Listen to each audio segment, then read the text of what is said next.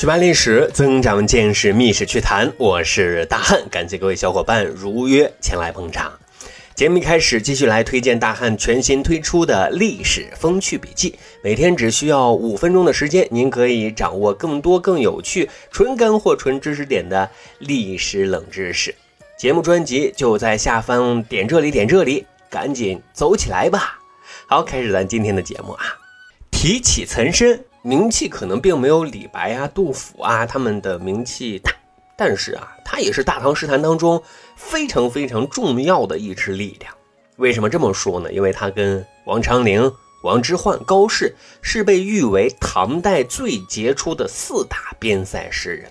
那岑参的代表作《白雪送武判官归京》，那是大汉读书那会儿要求背诵全文的诗篇的。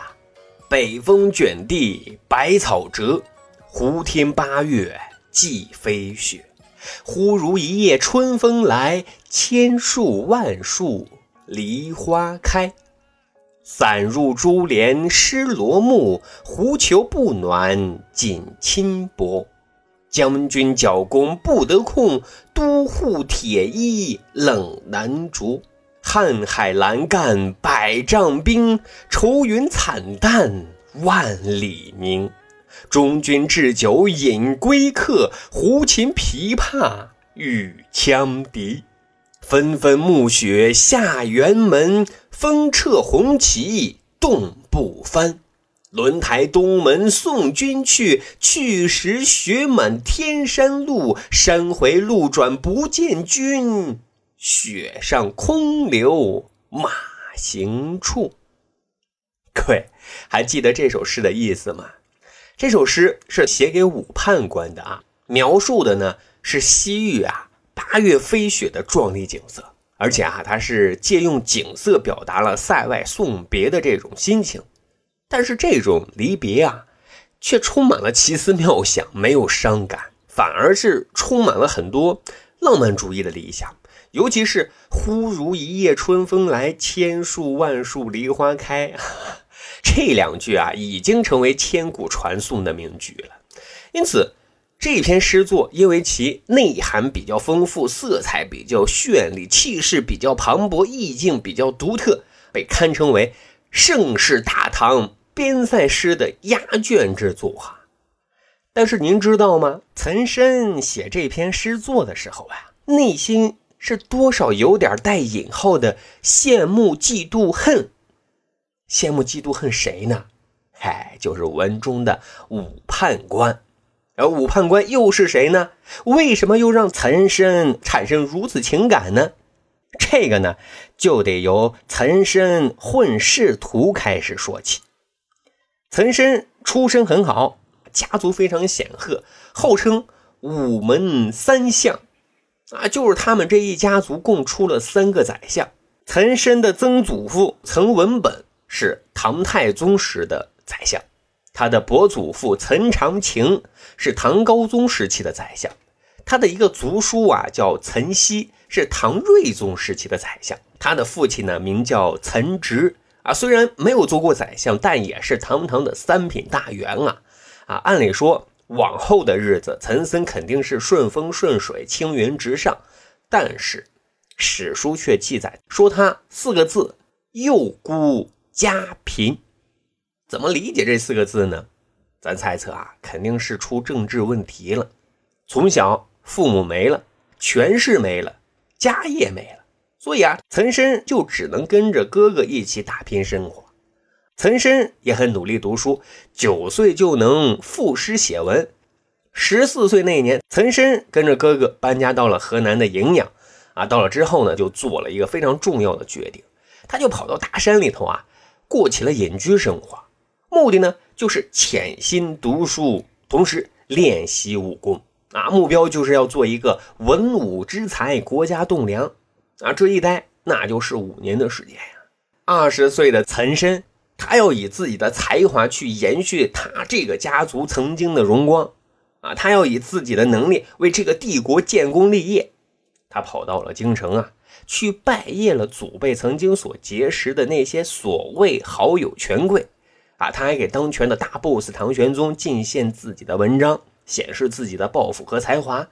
可是啊，很遗憾，没有人给他机会啊，给他平台。现实有时候总会把梦想啊碰个稀碎的。但是你选择退一步，也许不是屈服，而是为了积蓄更多的能量。岑参又是苦苦的憋大招，一晃七年的光阴，在笔耕不辍与挑灯夜战中熬过了。天宝三年，二十七岁的岑参进士及第，但是朝廷啊，正式授予他官职却是在三年之后的事情了。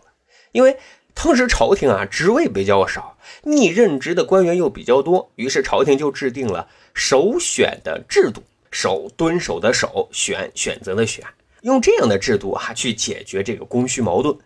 被任职的官员啊，先得有这个首选期啊，有空位了才安排你入坑啊。这岑参安排的坑位是哪呢？是右内帅府兵曹参军啊，主要职责就是管管兵器库的钥匙啊，传达一下上级的命令啊。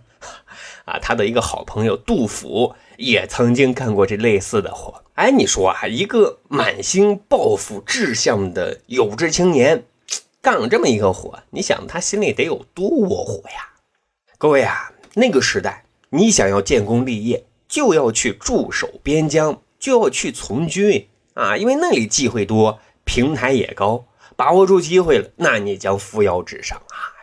有一年，大书法家颜真卿被朝廷任命为河西陇右军侍副屯交兵使，岑参就写了一篇诗作啊，作为祝福送给了颜真卿。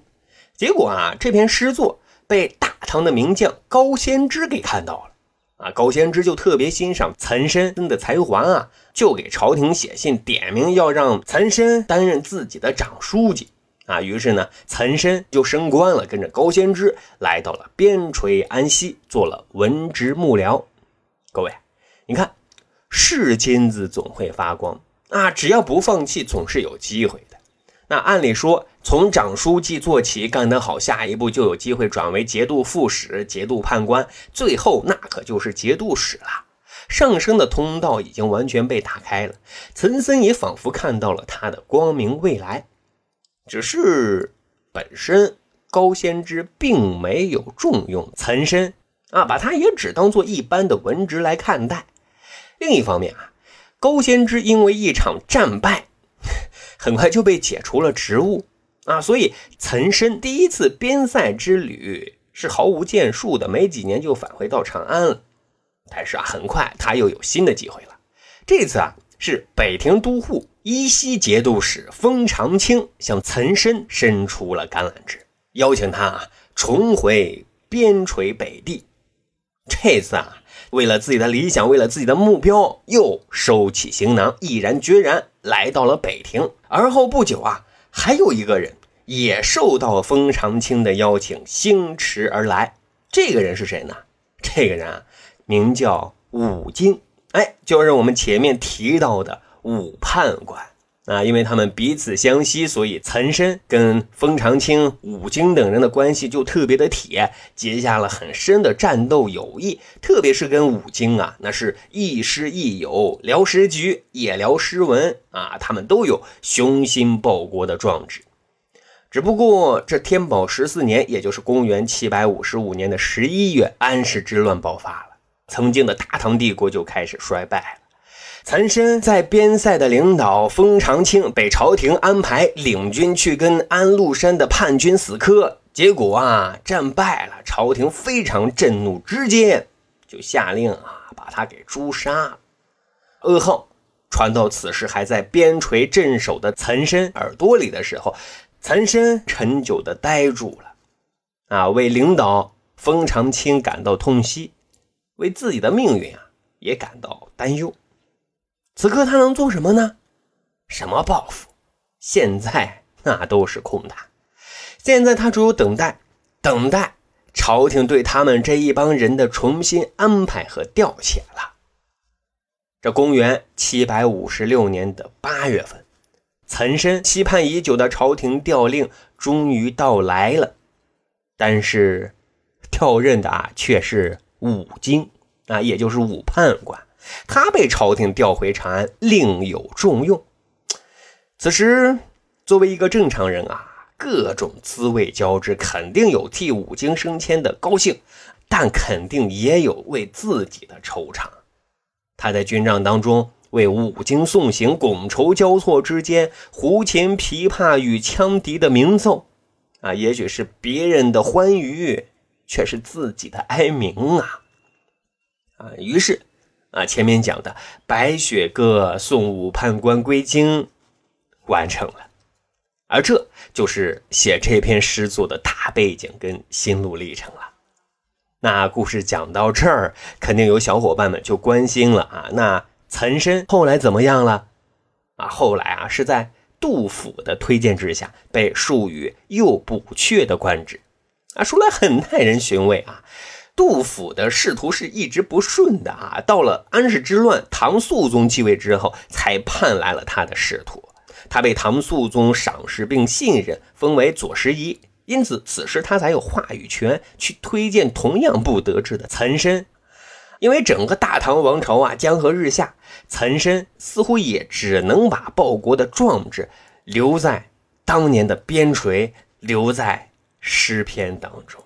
他的官职之路，因为秉性耿直，起起伏伏，也一直不顺。啊，最后索性辞职，打算返回长安。但是，很遗憾，就连最后这一点心愿。岑参也未能实现，便走完了此生啊！好，这就是今天我们要讲《白雪歌送武判官归京》时，岑参内心当中的带引号的对武经武判官的羡慕、嫉妒、恨啊！好，长见识、长谈资，这就是咱今天要讲的密史趣谈。如果您没有太多的读书时间啊，也欢迎各位小伙伴加入大汉的洗米团。每周呢，大汉都会在洗米团啊私家分享五篇以上的私家读书笔记，而这些读书笔记可以让你掌握更多有趣有料、好玩的冷知识。好，本期节目啊就是这样，感谢您的收听，咱下期再会喽。